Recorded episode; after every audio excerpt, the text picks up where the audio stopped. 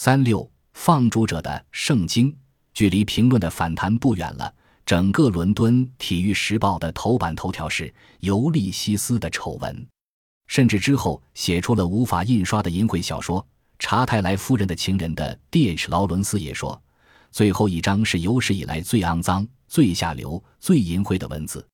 记者们想知道比奇小姐的父亲是如何看待这本书的。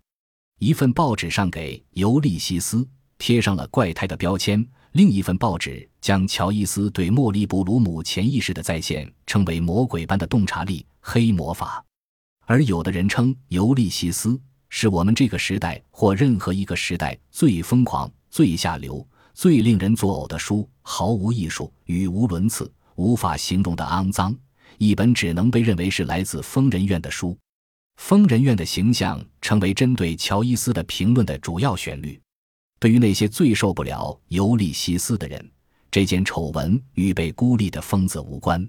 五月，伦敦《周日快报》的著名主编詹姆斯·道格拉斯写出了他所能写出的最辛辣的批评之语。我执意认为，无论是在旧时代文学中，还是在现代文学中，这都是最臭名昭著的淫秽小说。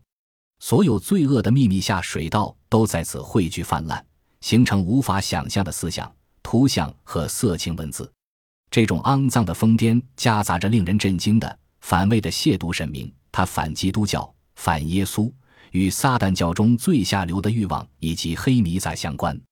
道格拉斯声称，他有证据表明《尤利西斯》已然成为被我们乃至所有文明国家所放逐的流亡者的圣经，并且他激励着这些人。乔伊斯让人感到惊奇的是。那些文学界人士在令人敬仰的刊物上称赞他是天才，道格拉斯说：“我们的批评家为他的无政府主义而道歉，他们把读者抛给文学的豺狼虎豹，以逃避社会责任。”对于道格拉斯这样的人来说，《尤利西斯》的到来是西方文明主要冲突的凝结体，是一场撒旦无政府主义和上帝的文明影响之间的冲突。我们必须在魔鬼的门徒和上帝的门徒之间做出选择，在撒旦教和基督教之间做出选择，在道德的制裁和艺术的无政府主义之间做出选择。艺术家触犯了基督教教义，也必须与其他罪犯一视同仁，因为这是一场必须斗争到底的战斗。我们不能放心地将欧洲的灵魂寄托给警察和邮局去监护。尤利西斯中令人反感的部分的总和超出了“淫秽”这个词的范畴，很难找到一个合适的字眼去形容。有两个批评者倾向于称乔伊斯的小说为文学布尔什维克主义，但一些读者或许是灵光乍现，认为他是无政府主义。伦敦《每日快报》的编辑称，乔伊斯是一个携带炸弹的人，可以将欧洲的残骸炸飞。就他的社会意图而言。完全是无政府主义的。埃德蒙·戈斯曾在战争期间给予乔伊斯经济资助。他认为这个爱尔兰作家在《尤利西斯》后成了极端主义者。他说：“这是一部无政府主义的作品，品味低俗不堪，风格臭名昭著，整个就是声名狼藉。”来自爱尔兰的反馈也不尽如人意。都柏林评论谴责小说邪恶透顶。并敦促政府销毁该书，责令罗马教廷将其列入教廷禁书目录中。仅是阅读《尤利西斯》，就相当于违背圣灵，唯一一个让上帝无法宽恕的罪恶。一位前爱尔兰外交官在《季度评论》中声称，《尤利西斯》将迫使爱尔兰作家憎恶英语。他预测一些作家会将这本文学书与克勒肯维尔监狱爆炸案相媲美，并且在严密防卫。精心建造的英国文学的经典监狱上凿了一个孔，但那些文学恐怖分子认为自己已经太迟，因为他宣布《尤利西斯》一出版，炸弹就已经爆炸，甚至连乔伊斯的家人也不支持。约瑟芬舅妈一收到书就将它藏了起来，并嘱咐他女儿这本书不适合阅读。他最终把书送了出去，这样他就不会污染他的房子了。很多年没见到哥哥的斯坦尼预言，卡尔克将成为文学史上最可怕的时刻。他劝哥哥转回头去写诗。我认为你在观察完马桶后，需要一些东西来恢复你的自尊。最让乔伊斯痛苦的是娜拉的冷漠。为彰显娜拉的重要性，在一个晚宴上，乔伊斯将刻印着编号一千号的第一千本《尤利西斯》送给了他，而他立即提出要出售它。十一月，乔伊斯抱怨娜拉算上封皮也只读了二十七页。当修订版问世时，乔伊斯为娜拉缩减篇幅，希望这一点便利能鼓励他打开这本书。在某一时刻，他读了最后一章，引出了。他对乔伊斯文学批评的专属贡献，我猜这个男人有点天赋，但是他的思想多么肮脏啊！对《尤利西斯》最重要的回应来自其他作家。某种程度上，威廉·福克纳的小说《喧嚣与骚动》是乔伊斯记忆的演绎。他建议你应该像一个未受教育的浸信会牧师接触旧约的方式去接触《尤利西斯》，拥有信仰。F. 斯格特菲茨杰拉德同意这一观点。他在见到西尔维亚比奇时，送了一本了不起的盖茨比给他。而在这本书的封面内页，他画了一幅自己跪在乔伊斯身旁的简笔画。画中的乔伊斯被描画成在一个光环下的超大眼镜。菲茨杰拉德在一九二八年终于见到了乔伊斯，并让乔伊斯在他的《尤利西斯》上签了名。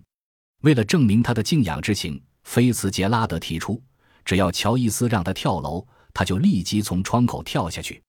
那个年轻人一定是疯了，乔伊斯说：“我害怕他会弄伤自己。”朱纳巴恩斯被《尤利西斯》所震撼，他宣布：“我从此再也不写作了。”谁能够在他之后有勇气去写作呢？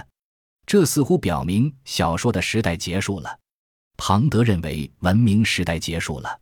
当乔伊斯在一九二一年十月底的某个午夜时分完成最后两章的初稿时，庞德在小评论中声明：基督教时代已经结束了。他通过改写凯撒日历去庆祝这一划时代的变化。尤利西斯纪元元年开始于十一月一日，即现在的赫菲斯托斯月；十二月是宙斯月，一月是赫尔墨斯月，等等。时间的标志从罗马政治家转为罗马神明。他告诉玛格丽特·安德森，从192年起，每一个秋季刊都要重印日历。尤利西斯的辉煌迫使庞德对他的人生进行了盘点。自从1914年冬天叶芝第一次提到詹姆斯·乔伊斯的名字，并将他视为意象派的同柴起，乔伊斯已经写下了一本改变时代的小说。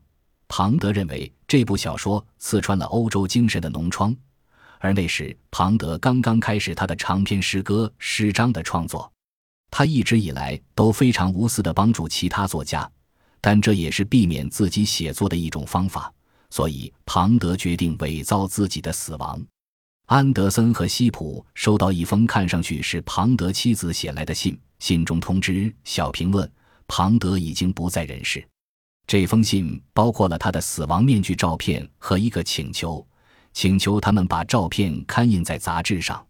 庞德在耶稣受难日当天将这封信寄出，这预示着他的二次降临。他希望后《尤利西斯》纪元成为庞德时代。T.S. 艾略特也谈到了新时代。他在《日晷》上写道：“尤利西斯》迈出了使现代世界成为艺术世界的一大步。”因为他创造了一种秩序，展现了当代历史无意义与无秩序的广阔前景，并赋予这一前景以形态和意义。在其他人认为尤利西斯不可理解的地方，艾略特却看到了一种新的理解模式。叙述方法已经过时，乔伊斯用神话方法取代了他。弗吉尼亚·伍尔夫惊叹于 T.S. 艾略特在造访他时对乔伊斯的盛赞，他从来没有见过他这样。艾略特说道：“一个人在最后一章展现了巨大的天才后，该如何再去创作？”多年以来，艾略特一直在说服他承认《尤利西斯》的重要性。他摧毁了整个19世纪。他告诉他，他让乔伊斯从此再也没有其他东西去写。这本书显示了所有英语文体的无用之处。尽管《尤利西斯》让现代性连贯清晰。但艾略特认为，它带来思想解放，又让人望而生畏。